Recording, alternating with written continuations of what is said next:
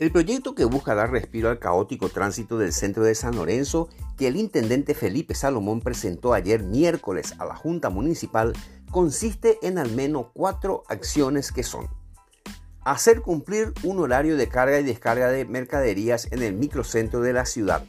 En este caso, el horario permitido para esta actividad será desde las 19 horas hasta las 04 horas en tanto que desde las 4 de la mañana hasta las 19 horas estará prohibido la circulación y estacionamiento de los camiones de transporte de carga, tanto para los que vienen de Asunción y para los que vienen desde el interior del país.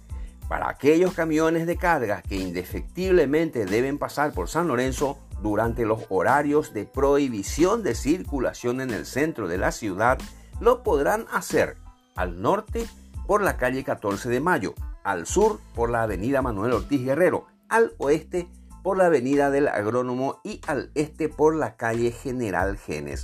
Uno de los condimentos para poner en marcha el plan es la debida señalización desde las entradas de la ciudad y en todo el área del centro sanonensano, de manera que los especialistas tienen previsto realizar buenas señalizaciones viales acordes al reglamento nacional para guiar a los conductores de la mejor manera y colaborar para un desplazamiento vehicular acorde al sector que van pasando. Como ejemplo, las zonas de instituciones educativas y la debida precaución en las intersecciones donde hay mayor cantidad de accidentes de tránsito.